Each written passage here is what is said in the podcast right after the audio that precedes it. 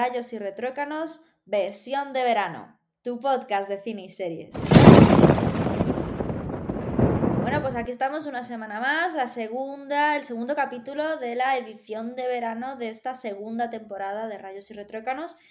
Como la semana pasada, pues os vamos a recomendar así poquito, pues pelis que vayamos viendo durante el verano, que sean ligeritas o que os esté bien, pues para esos tiempos muertos entre la piscina, la playa, las tormentas veraniegas o los tiempos muertos que tengáis.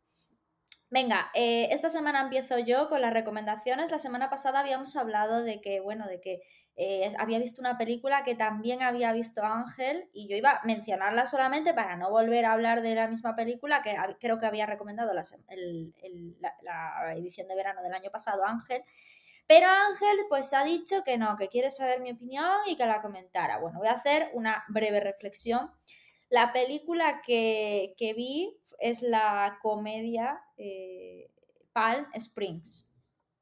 La verdad es que yo me acuerdo que Ángel había dicho que, vio la carátula y vio así a dos tíos ahí, una pareja sobre, sobre la piscina ahí en, encima del típico donus hinchable y que le llamó para verla y la verdad que a mí me pasó un poco lo mismo. Eh, la vi en un momento en el que hacía muy mal tiempo y vi eso y dije yo, va, pues la voy a ver. Y, mientras estaba viendo la película me acordé de que dije yo, anda, si esta es la que había recomendado Ángel hace un tiempo. A ver, la verdad es que la película eh, trata pues sobre un chico y una chica que asisten a una boda, ¿vale? Y en un momento dado eh, te empiezas a dar cuenta de que algo pasa, ¿no? Entonces eh, ella, bueno, de repente empieza a ver una escena ahí un poco random y ella se, adentra en una especie de túnel y de repente pues eh, empiezan como a vivir siempre el mismo día y el mismo momento, ¿no? En el momento en el que mueren, si hay un momento en el que ellos mueren, vuelven a reiniciar, pero en el momento en el que termina el día, vuelven otra vez a empezar en el mismo punto, o sea, están en un bucle temporal. Entonces, eh, él ya llevaba muchísimo tiempo en ese bucle, pero ella acaba de llegar por culpa de que se metió por ese, por ese túnel siguiéndolo a él. Entonces, ella no estaba en ese bucle, pero eh, empieza, empieza a estarlo, ¿no? En ningún momento se dice cuánto tiempo lleva él eh, en ese bucle, pero el caso es que, bueno, empieza a haber cosas y empiezan a entablar una relación muchísimo más cercana y realmente a mí la película me pareció de verdad, de las mejores comedias que he visto en los últimos tiempos. Primero por la originalidad que tiene la historia, ¿no? Al final lo del bucle temporal y todo eso. Y luego porque mm, no es la típica comedia tonta americana de este tipo, ¿sabes? Que, al final está como la gente eh, haciendo barbaridades. No, no, no, no, no. Eh, tiene mucho sentido. O sea, tú le encuentras el sentido y, no es eh, humor absurdo en absoluto.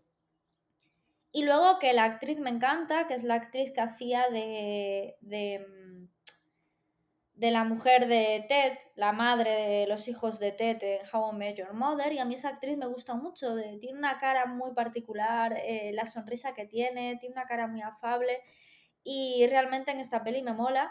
Y sobre todo el secreto oscuro que esconde, ¿no? Que se va viendo durante la película que, que, que me pareció tremendo. O sea, de verdad, mm, no tiene ningún punto malo la peli, eh, se pasa súper rápido. Em, estoy viendo aquí que tuvo dos nominaciones a los Globos de Oro, incluyendo Mejor Película Comedia Musical. Y, realmente es que se lo merece porque de verdad que es una de las mejores comedias. Siempre decimos que el drama como que es más fácil, ¿no? para, escribir y para, interpretar a los actores, como que los agranda siempre. Pero la comedia es muy difícil porque no todo el mundo está capacitado para hacer comedia, ni para escribirla, ni para interpretarla. Y realmente esta comedia sí que me parece muy redonda, es la típica comedia romántica, sí, con, con mezcla de fantasía. Y bueno, está considerada cine independiente, por lo que estoy viendo en Film Affinity. Bueno, que se puede decir que sí. Pero no sé, a mí me gustó mucho y os la recomiendo mil, igual que os la había recomendado Ángel en su momento. Y ahora voy a hablar de otra película, Ángel, antes de darte paso. No, que te comentaba sobre esta película un Ah, poquito. vale. Es que eh, comenta sobre eh, Christy Milotti, que Miliot, bueno, no sé muy bien cómo se llama la chica, Sí. que sale en Hawaii Met Your Mother, pero es que el protagonista es Andy Samberg, que es el protagonista de la serie Brooklyn Nine-Nine, que debe de llevar como precisamente nueve temporadas, que creo que termina este año, que es uno de los grandes hits de los últimos años así dentro de las comedias y que es un tipo con una vis cómica muy, muy potente, lo hace muy bien. Y esta película eh, sí, independiente, pero realmente no tiene tampoco mucho escenario, no tiene mucha cosa, es todo guion, todo historia, y es de estas películas de verdad que te la puedes poner porque sabes a ciencia cierta que vas a salir con una sonrisita en la cara. Te ha gustado, cual. la disfrutas, son no- 90 minutos muy fácil al pie, perfecta, no sé. Yo, re- mm, recomendación doble, ¿eh? por ella y por mí. O sea, ved Palm Springs porque es muy agradable y es un, es un lugar feliz. Ahora, venga, pues venga, Sí, dale con tu otra película. Sí, mi recomendación, que también va a ser breve, eh, es otra comedia que, bueno, en este caso también tiene un poquito de drama, pero bueno, eh, nada, eh, te deja muy buen sabor de boca. Y es el cine así un poco sobre la amistad, familiar. Bueno, no sé, eh, la semana pasada os había recomendado quisiera que alguien me esperara en algún lugar. Yo creo que son películas relacionadas con las relaciones personales eh, que en verano entran muy bien, ¿no? Y, y son facilitas de ver y tal. Eh, la película se llama La familia que tú eliges, ¿no? Se puede ser así un poco topicazo. Pero bueno, vi que el protagonista era Sia LaBeouf, no sé cómo se, se pronuncia nunca, la verdad. Y... Yo creo que es Shia LaBeouf, pero bueno, o Eso, sea, Shia de- LaBeouf. debe andar por ahí, sí. La que tiene con la chica esta con... Dakota ah, Johnson. con Dakota, exacto, Sí, sí. que Dakota Johnson a mí me encanta, la, la hija de Michelle Pfeiffer, no, Michelle Pfeiffer, no, concho, eh, Melanie Griffith. Y mm, la verdad es que a mí me, me- me gustó mucho, ¿no? Eh, la peli trata pues de una chica, o sea, de un chico que tiene síndrome de Down, que está protagonizado por Zach Gottsagen. Y, mm, y entonces este chico tiene síndrome de Down, que por cierto hace un papelón, me encanta cómo interpreta, me gustó muchísimo. Y está en un centro, pues así como una residencia, ¿no? De ancianos, pero de, pues debe ser para, pues sí, había ancianos también, de ancianos, gente discapacitada, y su cuidadora es el personaje de Dakota Johnson, ¿no? Y entonces él lo único que quiere, el personaje mm, este que, que interpreta a Zack, es, eh, bueno, pues escaparse de ahí y vivir aventuras. Él quiere ser luchador de lucha libre. O sea, es que Ángel tienes que verla. es que tienes que verla. No, no, es que la, la- la película, la película la conocía por, e- por eso, ¿no? O sea, es por la Ah, parte vale. del argumento, pero, pero no la vi, no la vi. Me acordé cuando tú me dijiste que de pequeño querías ser ninja. pues to- to- todos los niños tenemos estos oscuros secretos. bueno, pues eso, eh, quiere ser em, luchador de lucha libre, entonces quiere buscar a un entrenador que siempre ve un anuncio que es de los años de Matusalén, pero él se piensa que es actual, es entrenador, ¿no? Y ese anuncio también, y el anuncio tiene muchísimos años, y es un anuncio en el que, bueno, pues decían que, que si querías que te entrenara, pues yo te podría entrenar como entrenador. A mí me recordó un poco a Cobra Kai, esa parte de la película. Y, entonces, pues él eh, en un momento dado consigue escaparse de la residencia y por el camino se encuentra con el personaje interpretado por Si- Sia LeBouf, que la verdad es que, bueno, está metido en bastantes problemas, pero hacen una amistad muy bonita porque Sia LaBeouf en ningún momento, en ningún momento, bueno, en la película se llama Tyler, pues Tyler en ningún momento lo trata como un discapacitado, lo trata de tú a tú, desde el primer momento. O sea, le habla de tú a tú, lo trata de tú a tú. Entonces, él al final, el personaje que, bueno, que eh, se llama Zack en la realidad y, y, él, el, el personaje es Zack, sí, solo con K. Me imagino que se pronunciará más fuerte, esto los americanos lo, lo harán bien, pero yo, bueno, yo lo pronuncio igual. La historia es que eh, Zack eso lo ve muy bien porque por primera vez no lo tratan como una persona débil, ¿no? Lo que hablábamos un poco la semana pasada de, de vivir el día a día. Él quiere disfrutar de la vida. No por ser discapacitado se va a cuidar muchísimo más ni tal. Él lo que quiere es vivir también la vida dentro de sus posibilidades. Y eso es lo que le permite hacer el personaje de Tyler, disfrutar de la vida. Hasta que, bueno, pues eh, nos damos cuenta de que el personaje de Dakota Johnson, Eleanor, cuando se da cuenta de esto, pues bueno, pues eh, está intentando llevárselo para cuidarlo y pues bueno, al final acaban teniendo una relación los tres muy, muy bonita, ¿no? Pasan muchas cosas durante la película, mucho, bueno, el típico, el conflicto, ¿no? Que todo, todo, toda película tiene conflicto, pero hay una relación muy bonita entre los tres y mira que no soy muy fan de las películas en las que salen discapacitados porque suelen ser pelis que sabes a dónde van a ir, eh, son muy previsibles eh, no sé, se me ocurre Campeones, por ejemplo, esta española, a mí no me gustó nada. Y mm, no sé, me, parecen pelis muy fáciles, ¿no? De, a la hora de buscar el argumento y, buscar eh, la aprobación del público, eso, de manera sencilla, ¿no?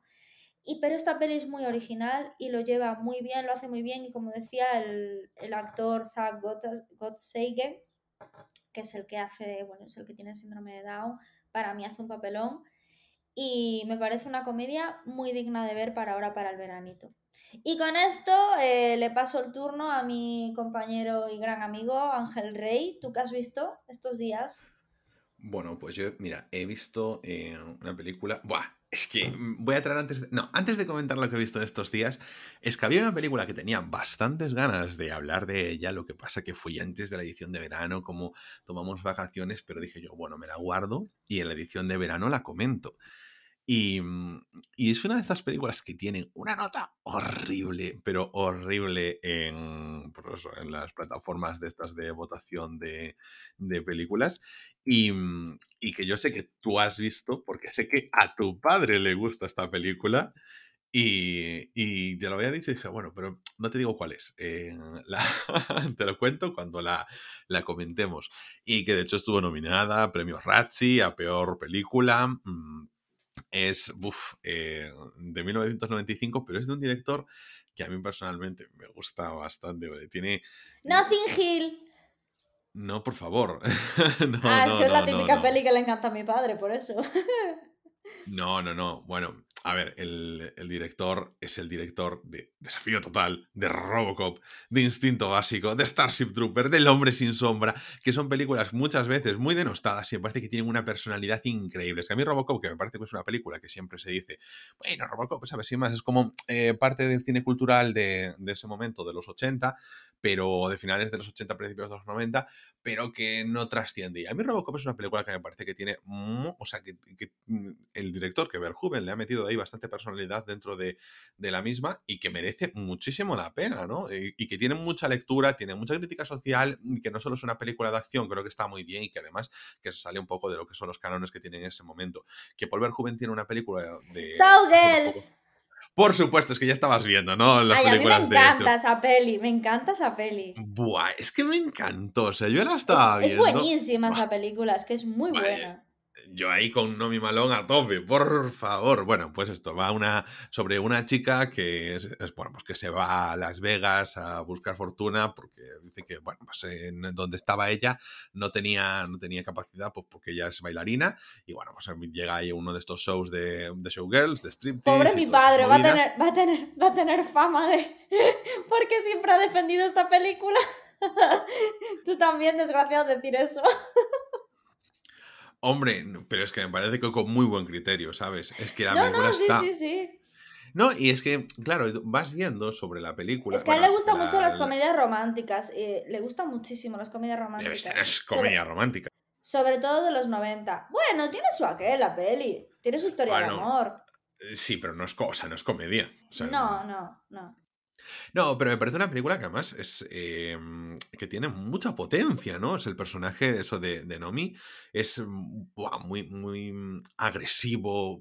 no sé, me gustó muchísimo. Yo la estaba viendo y decía, uff, me encanta, me encanta. Le estaba viendo 20 minutos y yo decía, esta película me encanta, me está gustando mucho, se está colando entre bueno, no sé si entre mis favoritas, pero entre mis favoritas no sabrían en qué nivel, pero, pero me gustó muchísimo. La volvería a ver y, no, sé, yo la, me sorprendió tantísimo porque es una película que siempre me dio mucha pereza ver y, y que, bah, no sé, me motivé, dije, la voy a ver, me apetece.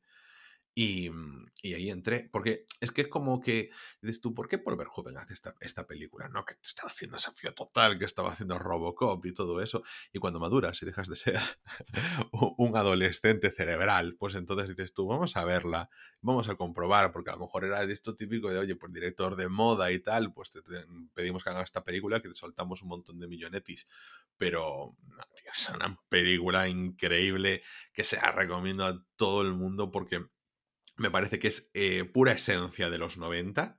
Eso ya para empezar, o sea, no, no, solo evidentemente la estética, pero es que tiene eh, ese carisma que tienen los personajes, ese rollo también de, de, Sarah Connor, de esas mujeres que están ahí, no sé, mm, esas respuestas, eso no, ser tan meditativas, al ser más pasionales, no sé, que eso que me que transmite mucha fuerza, muchísima energía. Y mm, me encantó, me encantó. Así que nada, esta es una súper recomendación. Os voy, a, os voy a comentar cómo acabé viendo esta película. Y fue porque yo siempre que iba al blockbuster, estaba la carátula de Showgirls, que tiene una carátula muy particular, que solo se le ve la pierna y tal. Bueno, tiene una carátula llamativa.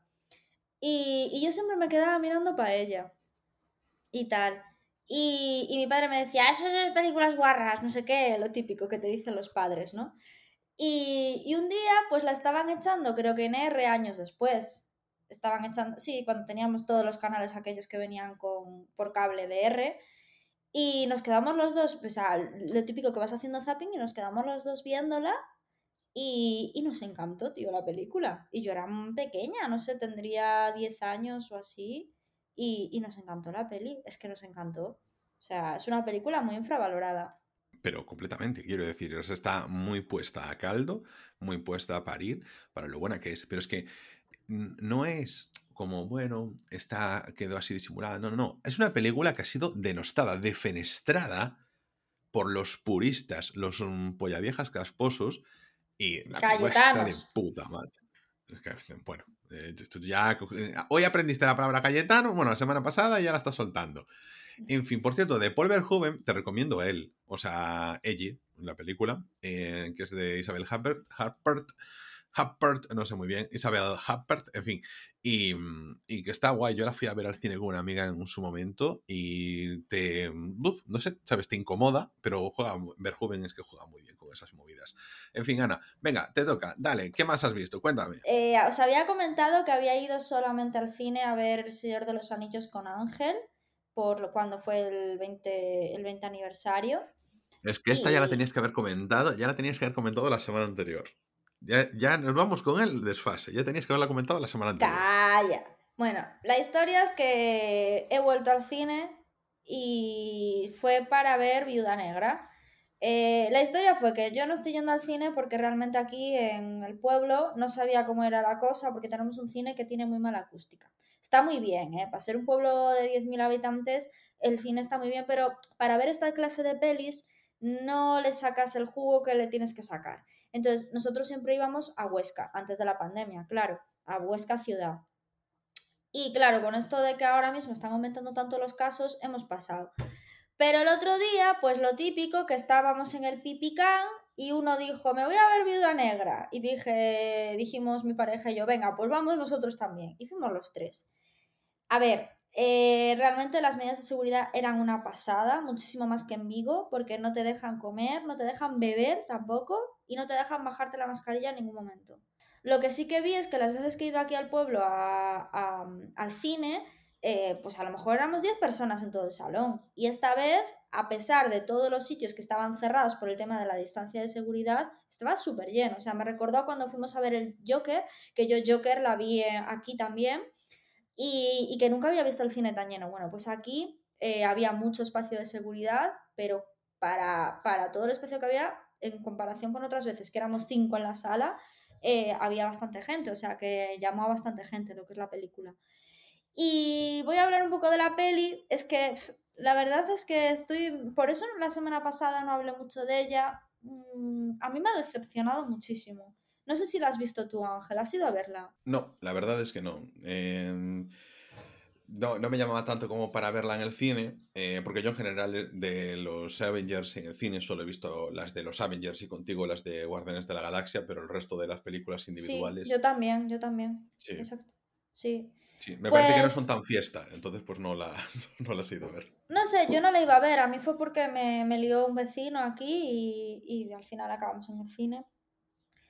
Pero ya te digo, me sentí mucho más segura aquí que en el cine de Vigo de cualquier sitio, ¿eh? la verdad que muy bien.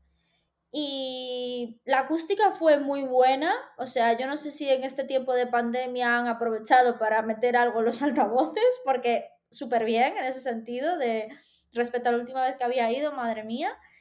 Y mm, lo que es la película es que no sé, eh, me esperaba mucho más, muy previsible, o sea, la trama es muy, muy, muy previsible.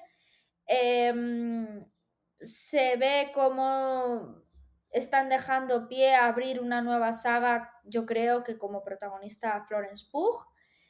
Mm, No le veo la chicha, no le veo la gracia. eh, me recordó muchas veces a, a la película esta de, de mm, joder, la de Electra, la de la, la, la que está La de protagonizada. Electra, en serio.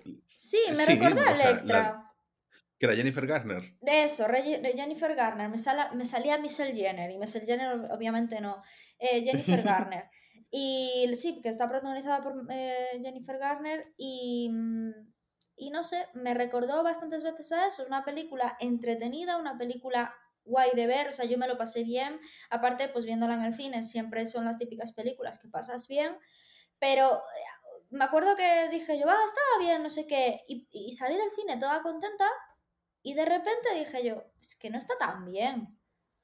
Es por el momento, el hecho de ir al cine, el hecho del evento en sí, pero es que la trama es, es eso, un Electra, una película para ver, entretener y olvidarte de ella.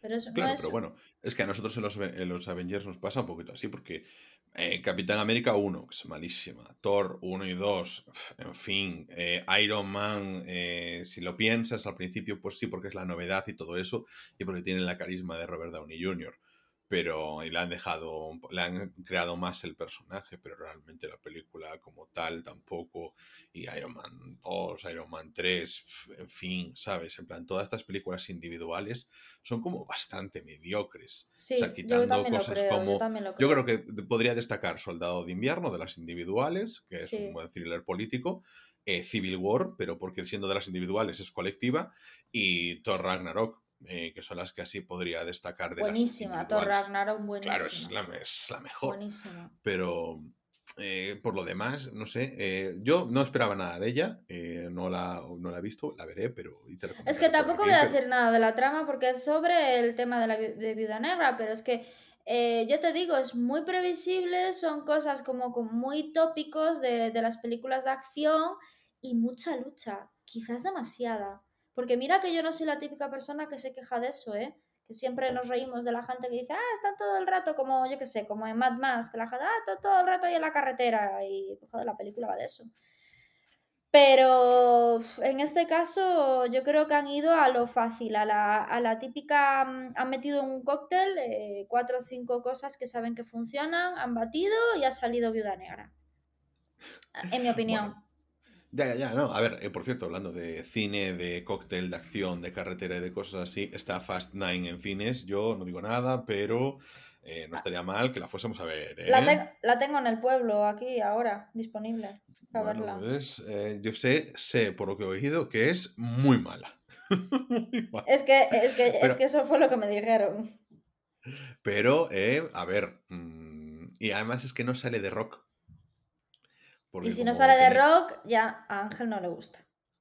Hombre, eh, perdona, sale John Cena, ¿eh? Para compensar, pero, mm, pero no sale de rock porque parece ser que tenía ahí enfado con Vin Diesel y con Tyrese Gibson, que es el que hace de Roman Pierce, y entonces pues tiqui, tiqui, no, no ¿Se enfadaron?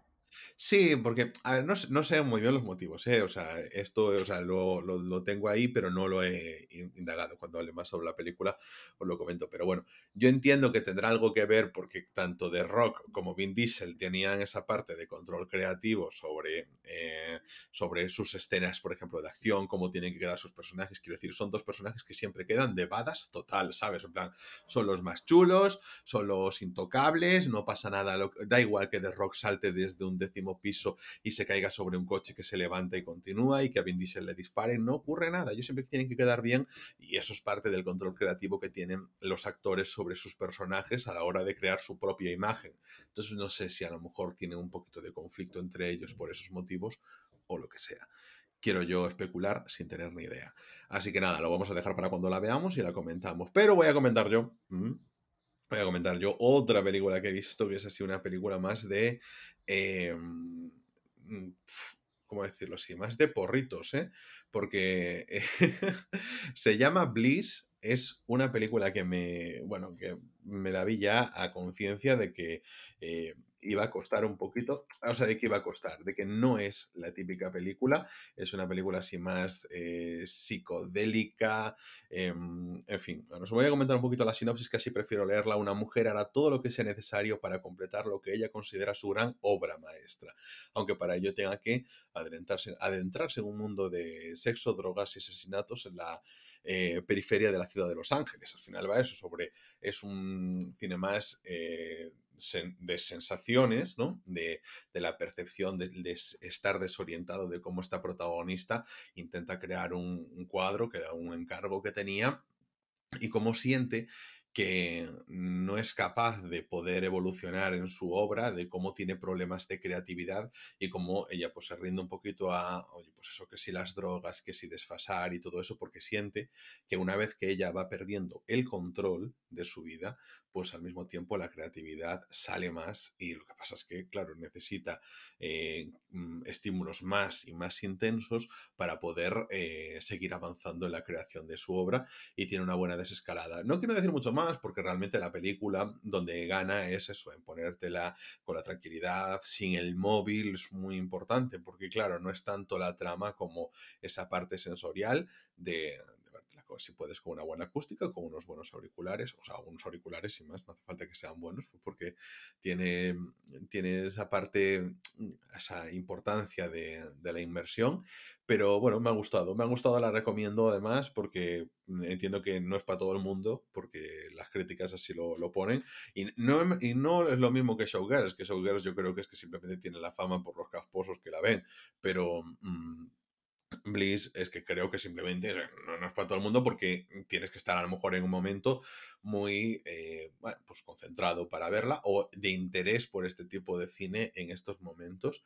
Pero bueno, yo considero que a veces cuando meter aquí una cosa así diferente que está bien y bueno, pues me, alegré de verla porque mm, así de buenas a primeras no me la hubiese puesto, no es algo que no la conocía, no me llamaría la atención así de buenas a primeras, pero bueno, pues surgió, me la vi, me gustó y aquí os la estoy contando. Y está además disponible en Prime Video, así que eh, le podéis echar ahí un vistacillo si os ha llamado la atención la sinopsis. Pero os digo, además es una película también de. Mm, creo que no dura ni hora y media, ¿eh? o sea que cortita y al pie, como las que estamos recomendando. Y si os apetece algo diferente para este veranillo, yo creo que Bliss también es vuestra película. Ana, yo creo que con esto ya podemos dar por cerrado el episodio de hoy, ¿no? Sí, eh, vamos a darlo ya por zanjado. Eh, con esto terminamos. Y recordad, como siempre, que estamos disponibles en Spotify, en Evox, en Apple Podcasts y en casi cualquier aplicación de podcast. Podéis contactar con nosotros en arroba la cuenta oficial del podcast en Twitter. Y nosotros nos vemos con esta edición de verano ligerita, amena, que espero que os guste mucho, en siete días, la próxima semana, en Rayos y Retrócanos, el podcast.